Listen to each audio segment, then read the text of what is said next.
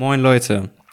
Wie ihr wahrscheinlich schon gemerkt habt, gibt es diese Woche keine reguläre Wortkack-Folge aus gegebenem Anlass. Es herrscht Krieg in Europa. Das ist krass zu sagen. Jan ist auch hier. Hallo Leute. Und ähm, ja, wir haben uns gemeinsam lange besprochen, was wir machen, ob wir einfach weitermachen wollen oder nicht. Und wir haben gesagt, nee, es ist einfach unpassend. Und äh, wir haben jetzt unabhängig voneinander ein bisschen was vorbereitet, kurze Texte, um unsere, unsere Gedanken und Emotionen mit euch zu teilen. Jan, hast du noch was dazu zu sagen? Ja, genau. Jetzt hier irgendwie legen wir los und teilen einfach ein bisschen unsere Emotionen, was wir, was wir gesehen haben und was wir halt einfach loswerden wollen.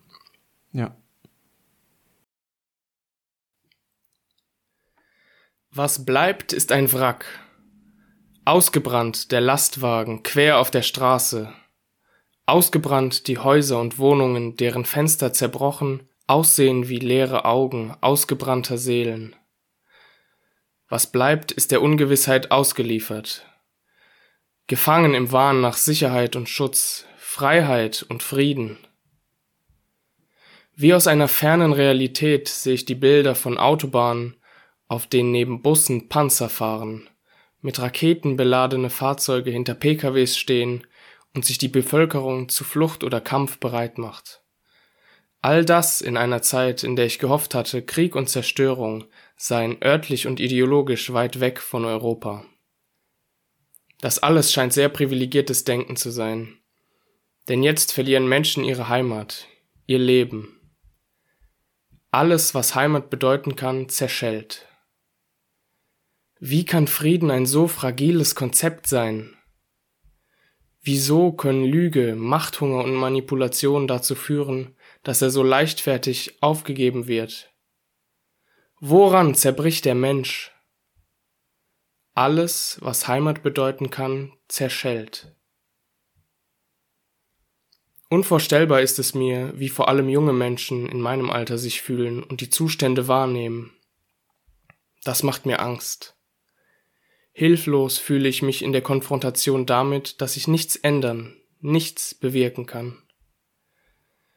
Diese Ohnmacht ist nichts und bedeutungslos verglichen damit, was dort gerade vor sich geht. Und was vor sich geht, ist sinnlos.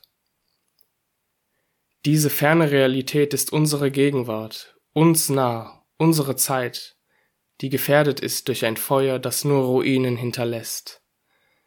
Einsamkeit, Angst, Trauer und Verzweiflung.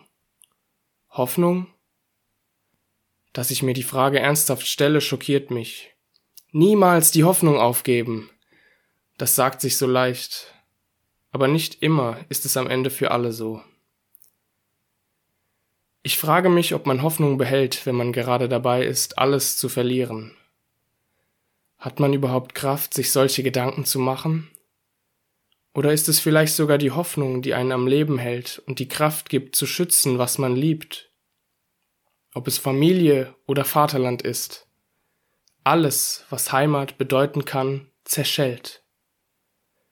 Was bleibt, ist ein Wrack. Die Hoffnung füllt es mit Leben.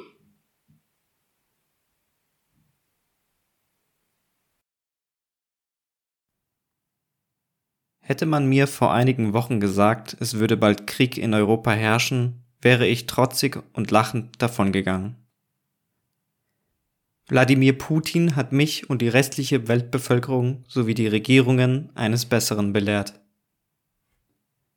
Am 24. Februar 2022 hat Russland große Städte der benachbarten Ukraine bombardiert und führt zum Zeitpunkt dieser Aufnahme nach wie vor einen blutigen Angriffskrieg.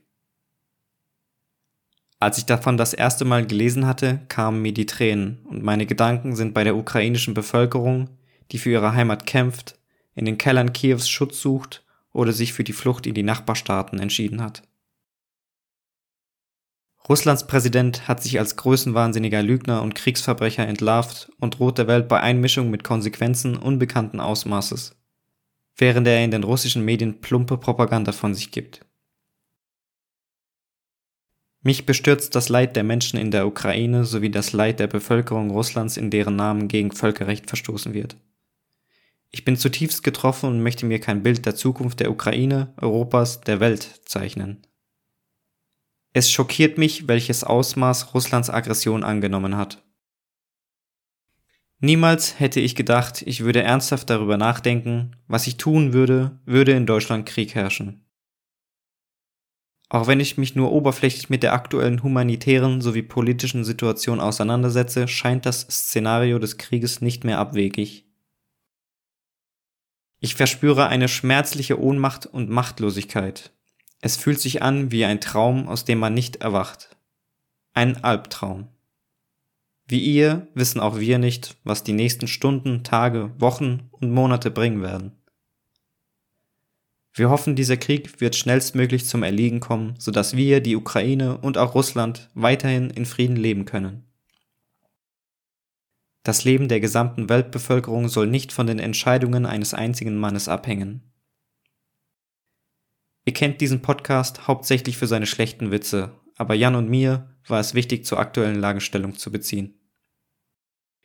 Wir stehen in Solidarität mit der ukrainischen Bevölkerung und jedem, der sich gegen einen solchen Krieg stellt.